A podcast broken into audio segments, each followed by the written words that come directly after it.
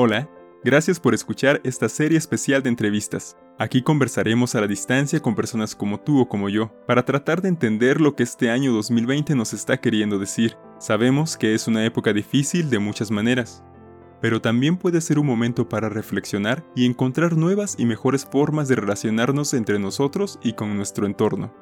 Mi nombre es Roque y estaré conduciendo este programa. Comenzamos. El pasado 30 de abril conversamos con Nisa. Ella es originaria de la región del Istmo de Oaxaca. Actualmente es estudiante de gestión de las artes en la Universidad La Salle en la ciudad de Oaxaca. Nisa nos platicará sobre la experiencia que tuvo al ser sospechosa de contagio por COVID-19 y también nos contará sobre cómo está viviendo la cuarentena en su casa y en compañía de su esposo. ¿Nos podrías platicar más o menos cómo es un día en la vida de, Nisa durante esta cuarentena? Mm, nos levantamos más o menos a las 10 de la mañana, bueno yo, este, mi esposo suele levantarse más temprano, entonces me despierto, hago, le dedico unos 10, 20 minutos a la lectura, pues hago equipo con mi esposo para preparar el desayuno, digamos, y ya por ahí de las 12, una de la tarde, pues ya me toca sentarme en la computadora, ¿no? Este, hacer trabajos procuro tener este ritmo de sentarme a tal hora para empezar a trabajar y empezar a adelantar trabajos. Y eso me facilita que entonces de pronto, como a eso de las 2 de la tarde o 3 de la tarde, ya me puedo echar un sueñito. Yo prefiero dedicarle este tiempo al descanso porque es algo que normalmente no hago, ¿no? Yo soy como muy inquieta, trato de hacer como muchas cosas al día, ¿no? Entonces le dedico muy poco tiempo al descanso, pero con esto estoy tratando de, pues, de aprovecharlo y decir, bueno, pues me puedo dormir unos 15 minutos, pues sí, vamos comiendo ya tarde, ¿no? Por lo mismo que desayunamos tarde. Procuro también dormir temprano, ¿no? A veces le digo a mi esposo, pues es que ya es bien tarde, y me dice, pero si apenas son las 10 de la noche. y le digo, pues sí, pero yo ya siento que mi cuerpo me está diciendo que duerma, ¿no? Quizá para cuando esto pase, eh, mi cuerpo resienta o me exija o me pida también estos tiempos de descanso, ¿no? Pero trato de pensar poco en ello y más bien aprovecharlo. Sí, entiendo, son ritmos diferentes y hay que disfrutarlos y, aprovecharlos también al mismo tiempo. Pero se me hace interesante cómo las personas están desarrollando esta actividad que pues es tan común como levantarte, ir a la escuela, sentarte, eh, estar con un grupo, ver al maestro, interactuar con tus compañeros. Pero en este momento, ¿cómo te sientes con eso?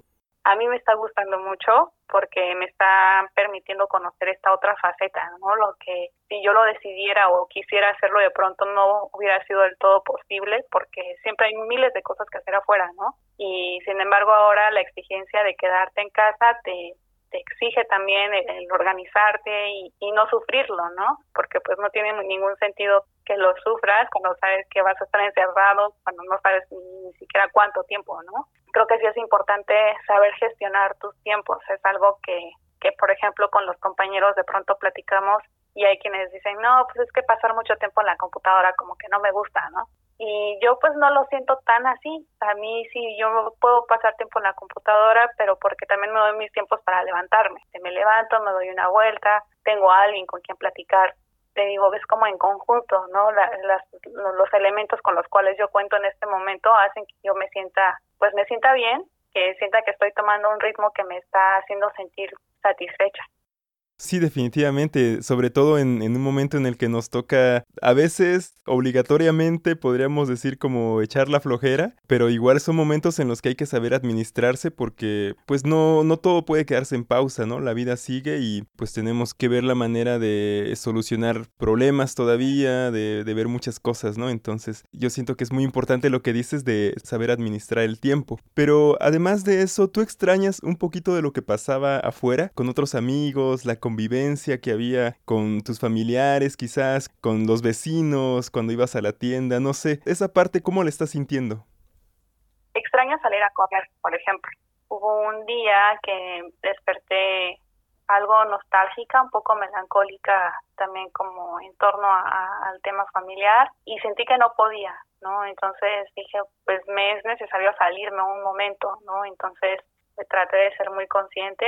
Eh, me fui aquí muy cerca de la casa, me fui a correr a la calle, ¿no? Este, a un lugar que sé que no es muy concurrido. Eso lo extraño. Por supuesto que también extraño a mi familia. Mi familia pues no los he visto, los vimos en algún momento porque únicamente fuimos a dejarles unos cubrebocas y pues nos vimos desde afuera, nada más, no dejamos las cosas y nos despedimos. Sí, pues tratar de sobrellevar esto que puede ser difícil de muchas maneras, pero también tiene sus lados buenos, sus ventajas, digamos, como tú ya has mencionado bastante bien. Pero además de eso, están las personas a nuestro alrededor. Y quisiera preguntarte, ¿cómo crees que lo sienten las personas en tu comunidad, quizás tus vecinos, o cómo ves que ellos están viviendo esta, esta etapa? Yo creo que hay mucha gente que todavía está siendo incrédula. Seguimos viendo gente en la calle sí ha habido una pequeña diferencia que es, bueno, ya los vemos con cubrebocas, pero o sea, hay, hay mamás, hay papás que salen con los niños. Ahorita, por ejemplo, se escuchan los gritos de los niños allá a lo lejos, ¿no? Entiendo que también para los papás debe ser complicado el estar tanto tiempo en casa con los niños, ¿no? Entonces yo creo que eso también es una parte a considerar porque pues para ellos puede ser difícil, pero creo que es muy distinto cuando se trata del, del pánico a cuando se trata de tomar conciencia. Cuando la gente dice o les pides que tomen la conciencia, no lo hacen, pero cuando se trata de entrar en pánico, como que es más fácil para ellos, ¿no?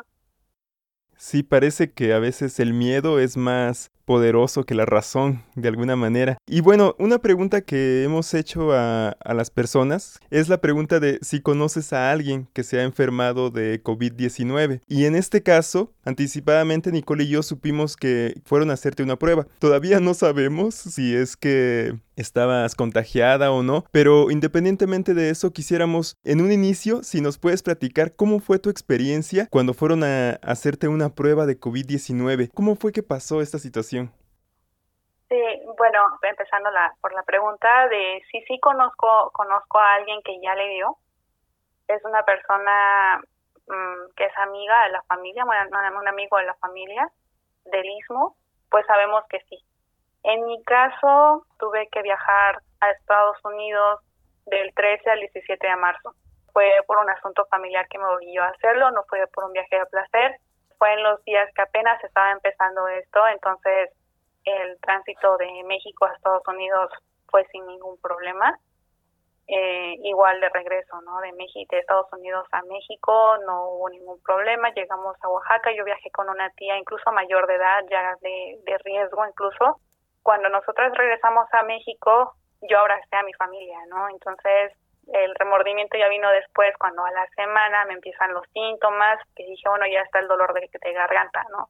Y de pronto, no, pues el dolor de cuerpo, y, y que no, y que cuando ya me dio la temperatura, dije, es momento de hablar a la brigada y, reportar mi caso, pues llamé a un número, a 01800, una madrugada que la temperatura ya me estaba subiendo, sí llegué a tener 38 grados de temperatura, y me dieron las indicaciones de que me acercara al centro de salud más cercano. Me fui al centro de salud de la colonia Estrella. Yo me imaginé que la gente me iba a ver raro. Yo me imaginé que el centro de salud iba a estar lleno como normalmente está, pero cuando llegué estaba vacío. De hecho, para que yo entrara, primero me pidieron que me desinfectara las manos y después que pasara al consultorio, en donde la silla estaba colocada a dos metros de distancia del escritorio. Pues yo llegué, me senté, los doctores entraban, salían, me veían, me hacían preguntas y ya cuando por fin la doctora que me atiende me informa que me tenían que hacer un test, que dependiendo de lo que arrojara el test, iban a, a definir si yo iba a ser candidata que me hicieran la, la muestra o no. Regresó unos 20 minutos después y me informa, me dice, sabes que si eres candidata, los síntomas, si bien pueden ser ligeros, pero por el viaje sí es necesario que se te haga el, la muestra, ¿no? Digamos que es el protocolo. Eh, me dijeron que iban a pasar los de la brigada el mismo día, pasaron a las 7 de la noche más o menos. Pues cuando ellos llegaron, sí fue, se mencionaba que fue como un momento tenso, pues yo trataba de estar relajada, ¿no? De decir, bueno, analizar bien la situación y de no caer en pánico tampoco, ¿no? Porque de permitirme entrar en el miedo, de decir, bueno, pues es que si sí lo tengo, también era como pensar en toda mi familia, porque pues los vi, los abracé, abracé a mi sobrino, ¿no? A mis papás que también son de alto riesgo. Pues sí me da miedo, me da miedo pensar que sí lo es, aunque tal vez mi cerebro me diga no lo es, ¿no? Es como un juego ahí mental que incluso el momento en el que vinieron a hacerme la muestra y llegaron los, los de la brigada, eh, la colonia de enfrente, sí compartieron en el grupo, ¿no? Que habían visto que la ambulancia llegó y que vieron que los brigadistas bajaron y regresaron, pero sin el enfermo. Entonces, como que eso era una señal de que posiblemente el virus ya estaba en la colonia, ¿no? Entonces, todo también de pronto fue como un poco complicado porque para nosotros fue así como que, ay, como el shock de que pues nos van a señalar, ya no van a querer ni siquiera atendernos en la tienda, ¿no? Aquí los vecinos cercanos, por ejemplo, pues sí vieron ¿no? Lo, mi esposo tenía un poco más el miedo de que, pues es que van a ver y a ver qué nos van a decir y nos van a correr, ¿no? Casi, casi. Pero pues al final se tuvieron que enterar los vecinos de las casas de al lado porque pues los de la brigada no daban con nuestra casa. Pues, había gente enfrente, sin embargo, los vecinos que compartieron la información en, a través del WhatsApp fueron los de la colonia de enfrente, ¿no? o sea, no fueron incluso los de aquí mismo de, de nuestro barrio. Por el contrario, la vecina de aquí al lado, pues sí llamó de pronto, ¿no? Este, ¿cómo están? O sea, yo vi que pasó esto, si necesitan ustedes algo, avísenme, ¿no? Es una señora mayor. Entonces creo que eso también es importante, que exista una conciencia entre entre vecinos, ¿no? Que exista ese apoyo, esa solidaridad entre entre todos también. Entonces se me trató como si lo fuera. El grupo de brigadistas eh, me dijeron, aunque no lo es, aunque no lo sea, tú debes tratarte como si sí lo fuera, ¿no? Entonces, en casa deben mantener cuidados.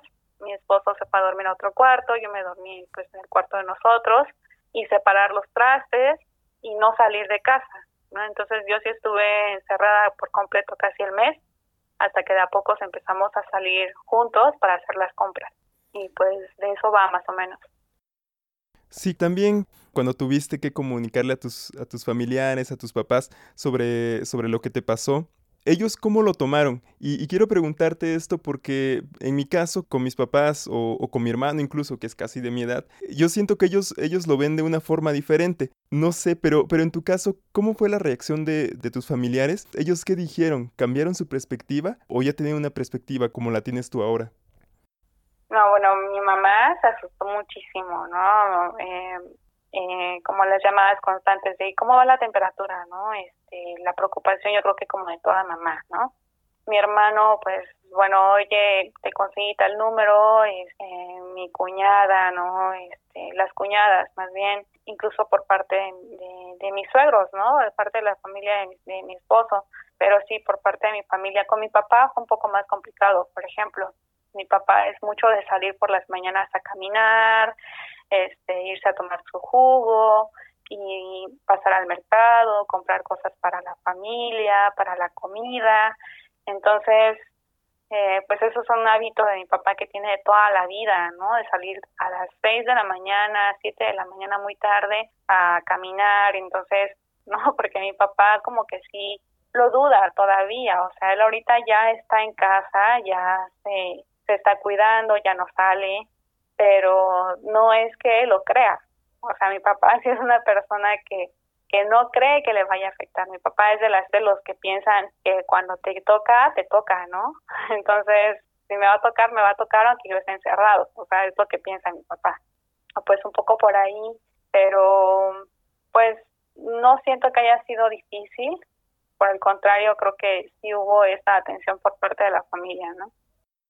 Sí, y también nos platicabas hace ratito la mm, anécdota de cuando llegaron los brigadistas o las personas que te hicieron la prueba. ¿Nos podrías volver a contar esta, esta situación? Porque hay una foto. Nosotros, Nicole y yo, nos enteramos de, de la prueba que te hicieron a través de una foto que vimos en Instagram. ¿Nos podrías platicar cómo es que surgió esa foto? Pues a raíz de la atención había que romper el hielo. Yo de por sí me gusta platicar con la gente. Cuando yo los vi, vi que entraron, ellos me dieron indicaciones de desinfectar el área en donde íbamos a sentarnos y ellos entraron y de todas maneras entraron con su aspersor rociando alcohol y la misma enfermera nos dijo, puede ser aparatoso, pero pues es necesario, ¿no? Entonces nosotros pues no hay problema, ¿no? Entonces mi esposo puso música pensando un poco en relajar, ¿no? En relajar el momento, ¿no? Porque él también estaba un poco nervioso y cuando ellos entran, pues eh, venían únicamente con su traje de cirujano y después se pone, la persona que me hace la muestra se puso, se reforzó el, el, traje, ¿no?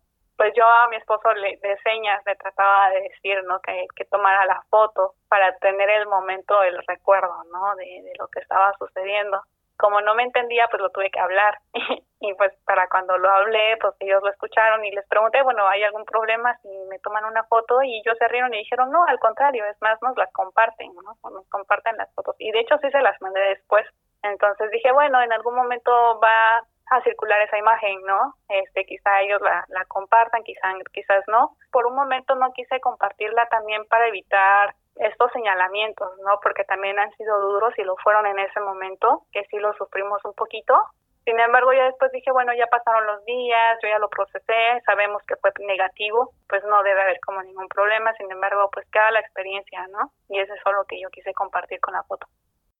Claro, y sin duda es muy ilustrativa y yo creo que también ayuda para generar la conciencia que, que, a veces podría ser necesaria. Pues como dicen, una imagen dice más que mil palabras. Viendo una imagen y sobre todo viendo que, que es una persona que, que, conocemos, hay más impacto, ¿no? Todavía en, en esa imagen. Y bueno, también quisiera preguntarte un poquito más sobre esa situación. Ya nos platicaste que diste negativo, afortunadamente, pero que a pesar de eso les pidieron que tomaran las precauciones como si hubieras dado positivo. Entonces tuvieron tu pareja y tú que aislarse y vivir en cuartos separados. ¿Durante cuánto tiempo pasó eso? ¿Y qué es lo que aprendiste, digamos, de esa situación extraña en tu propia casa?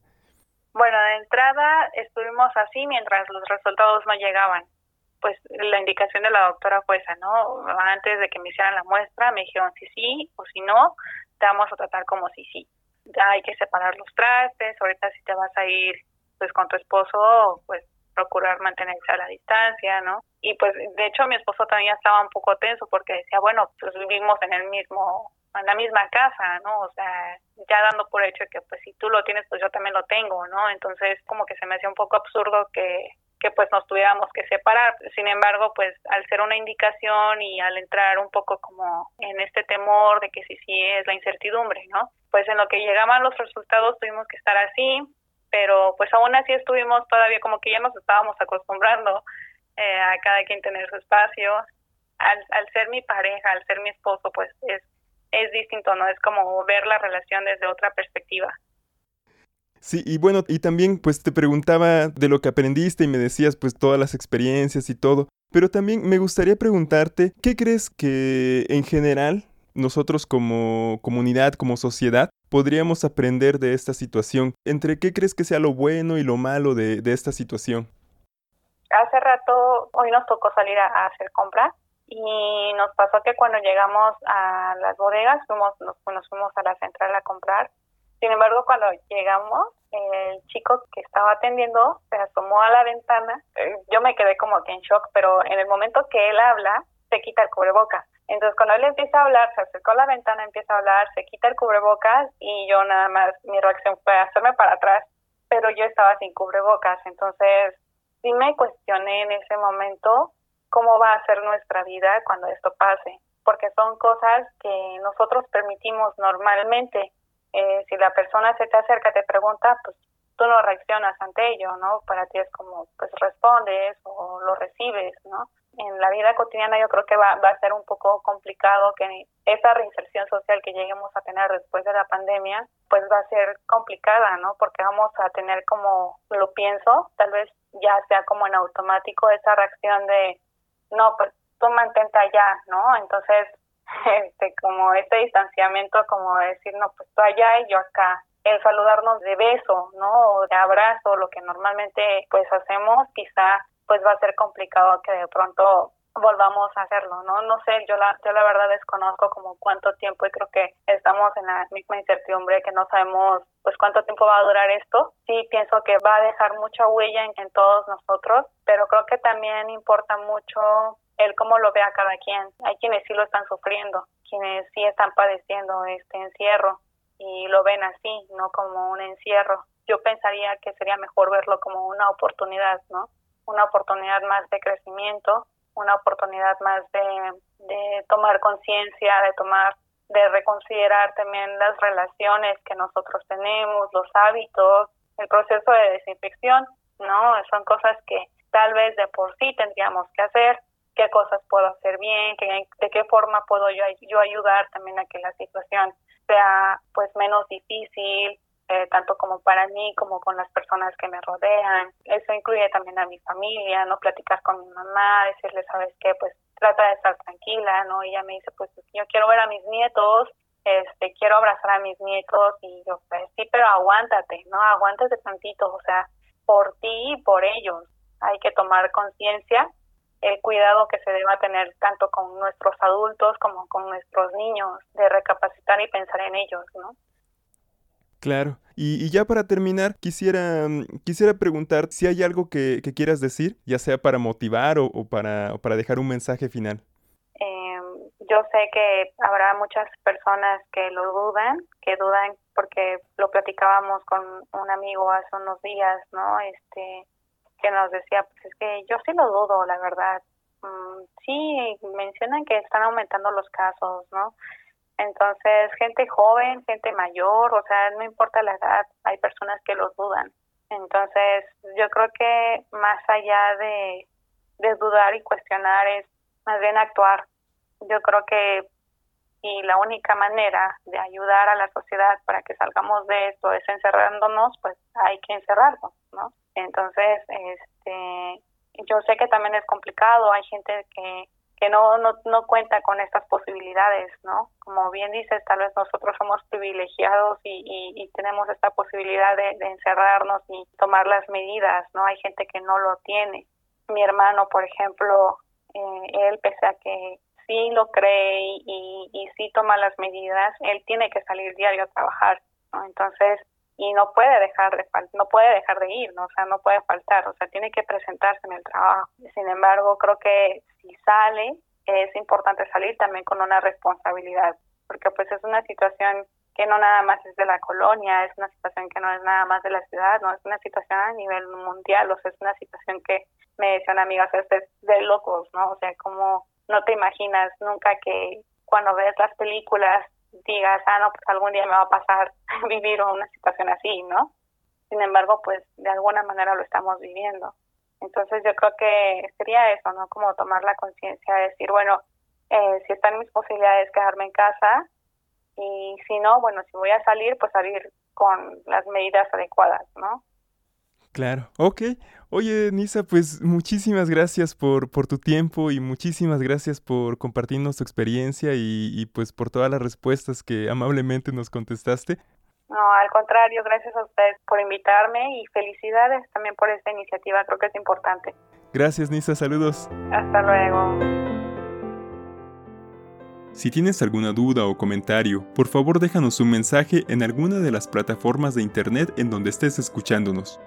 Agradecemos a las personas que amablemente participan en este programa y a ti por escucharnos. Hasta la próxima conversación a la distancia.